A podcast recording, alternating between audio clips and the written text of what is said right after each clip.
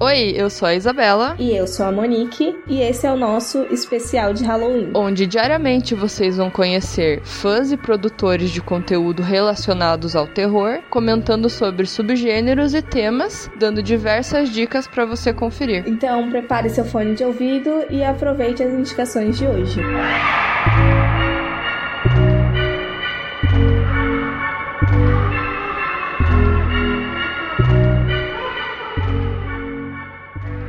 Olá, eu sou o Álvaro e eu faço parte do podcast Esqueletos no Armário, um podcast criado por três gays para poder falar sobre filmes de terror. Eu fui convidado pelo Horrorizadas para poder falar sobre um subgênero e uma criatura em específica que é muito querida dentro do meio do terror, que é o vampiro. O vampiro é essa criatura folclórica que já habita o imaginário europeu há alguns séculos já. Eles têm relatos dele desde o século 17, 18, mas ele veio se tornar mais alvo da literatura de terror, como a gente conhece, no século 19. E a gente pode marcar como sendo o ponto inicial, talvez, o conto O Vampiro, do John Polidori. O Vampiro é uma história que foi escrita naquela mesma noite no qual a Mary Shelley começou a escrever o esboço dela do Frankenstein, que foi aquela situação no qual eles foram convidados para uma festa do Lord Byron, e enquanto estavam entediados, o Lord Byron deu a ideia de cada um escrever uma história de terror. O grande diferencial desse conto do John Polidori em relação à época era que nessa história o vampiro é uma figura que tem uma personalidade, ele tem um título de nobreza, que revolucionou um pouco a forma como o vampiro era mostrado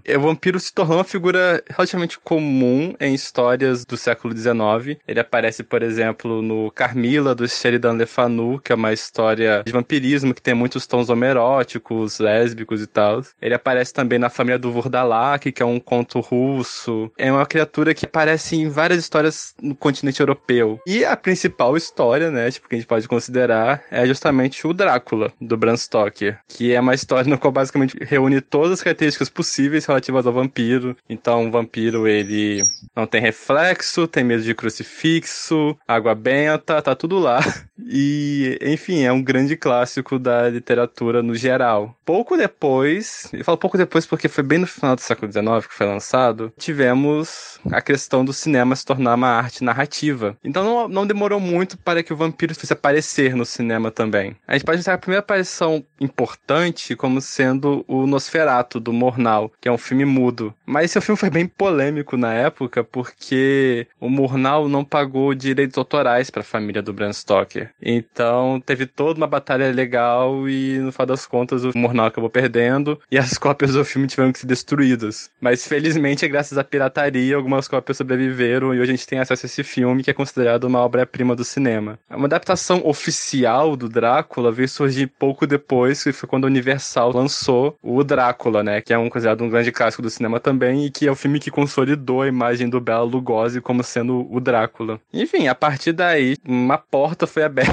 e tivemos todos os tipos de histórias possíveis envolvendo vampiros. Então tem as vampiras hum, lésbicas do Jean Rollin, que fazia uns filmes europeus meio exploitation. Tem os vampiros negros feitos na época do Black Exploitation, como Blácula, ou então o Gungeon Rex. Tem histórias de vampiros feitas por cineastas asiáticos. Tem histórias de vampiros no espaço. Tem os, obviamente, os vampiros do crepúsculo que brilham, né? Enfim, o vampiro acabou sendo essa criatura famosa que foi adaptada e modelada de todos os jeitos possíveis. Um dos grandes atrativos em relação à criatura do vampiro é que o vampiro é essa criatura no qual, tipo, você permite você colocar várias metáforas em cima dele. Existem, por exemplo, muitas pesquisas que lidam que o cinema de vampiros dos anos 80, eles teriam uma metáfora muito forte para a questão do boom da AIDS né? Por ser essa questão da doença transmitida pelo sangue, esse tipo de coisa. Enfim, o vampiro é essa criatura que ela vive no imaginário. Existem idas e vindas, sabe? Esse não é bem um momento no qual ele é uma criatura mais popular, mas provavelmente vai voltar à moda em algum momento. E como eu fui convidado aqui para poder também dar uma indicação de um filme, eu vou indicar um dos meus filmes favoritos dos anos 80, que é o filme A Hora do Espanto. A Hora do Espanto acho que é um dos filmes mais conhecidos dos anos 80 e ele vai contar a história desse garoto que ele começa a suspeitar que o vizinho dele é um vampiro. E enfim, essa história é bem basicona, tipo, é um filme que ele é super divertido, ele é aquela mistura de terror com comédia que os anos 80 fazia muito. Existem várias razões para recomendar esse filme. Uma delas é que é um filme que ele é muito anos 80. Então tem aqueles monstros de latex, tem aquela mistura de terror com comédia, tem aqueles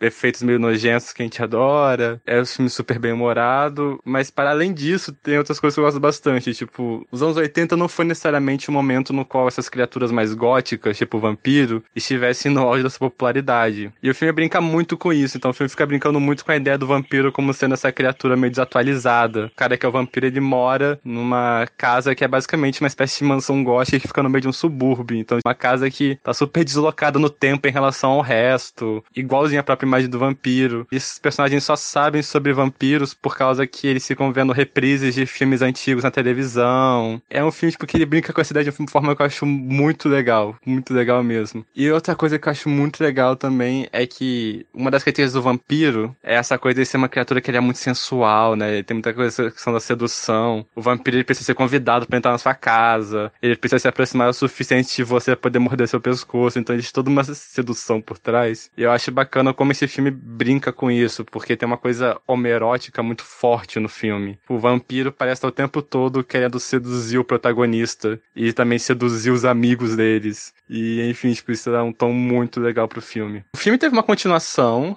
que eu não cheguei a ver, e ele também teve um remake que eu não recomendo, que é um remake que tem um Colin Farrell, eu não recomendo esse filme. Mas, enfim, para mim, o A Hora do Espanto é um dos melhores exemplos de filmes de vampiros dos anos 80 e que um dos filmes que melhor sabe brincar com essa imagem dele que existe no nosso imaginário. E esse é outros filmes bacanas dos 80 também, tipo Os Perdidos e tal, mas para mim o melhor é o Hora do Espanto. É, eu gostaria muito de poder agradecer Horrorizados por ter me chamado para poder participar, é uma honra muito grande para mim. E eu gostaria também de dizer, tipo, que se você quiser conhecer mais o trabalho do Esqueletos, nas redes sociais é esqueletosgays, você pode encontrar a gente tanto no Twitter quanto no Instagram. E se vocês quiserem encontrar as minhas redes pessoais, é arroba Álvaro de Souza 98. Enfim, é isso. Muito obrigado pelo convite e tchau.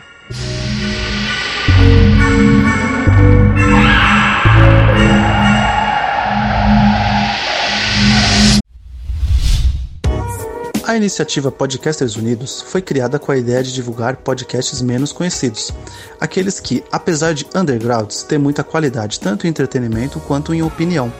Por aqui você tem a chance de conhecer novas vozes que movimentam essa rede. Então entre lá no nosso Instagram, o arroba Podcasters Unidos, é só escolher e dar o play.